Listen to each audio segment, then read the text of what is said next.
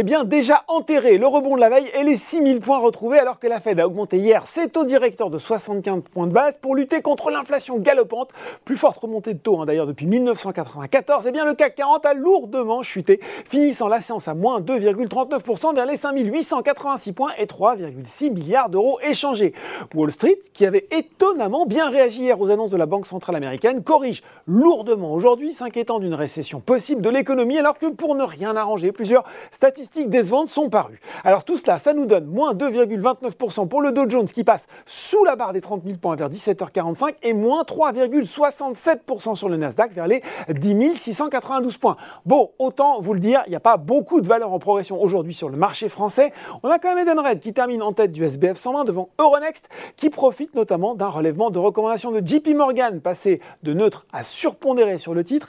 GTT, Orange, Europcar et Albioma complètent ce palmarès sur le SBF 120 et puis bah c'est tout, rideau. Alors forcément, côté baisse, on a euh, beaucoup plus de choses à dire, à commencer par Vindel qui chute lourdement, moins 9%, avec l'annonce euh, du départ un peu surprise hein, de son patron, André-François Poncet, président du directoire du groupe d'investissement, euh, qui va partir d'ici à la fin de l'année, le temps qu'un successeur soit choisi. C'est rouge vif aussi pour Atos, qui reste sous pression depuis qu'il a communiqué sur sa scission, et là aussi le départ annoncé de son directeur général, le titre qui perd quand même près de 45% sur les cinq dernières séances. Les valeurs tech recule logiquement aujourd'hui à l'image de Soitec et de ST Microelectronics sur le CAC 47 NJ qui est lanterne rouge, l'énergéticien qui a indiqué avoir constaté eh ben, une baisse des livraisons de gaz après les nouvelles restrictions sur les exportations décidées par Moscou, ajoutant cependant que les clients du groupe n'étaient pas affectés par la situation. Ça se replie euh, toujours sur le CAC 40 aussi pour Renault, Saint-Gobain ou encore ArcelorMittal.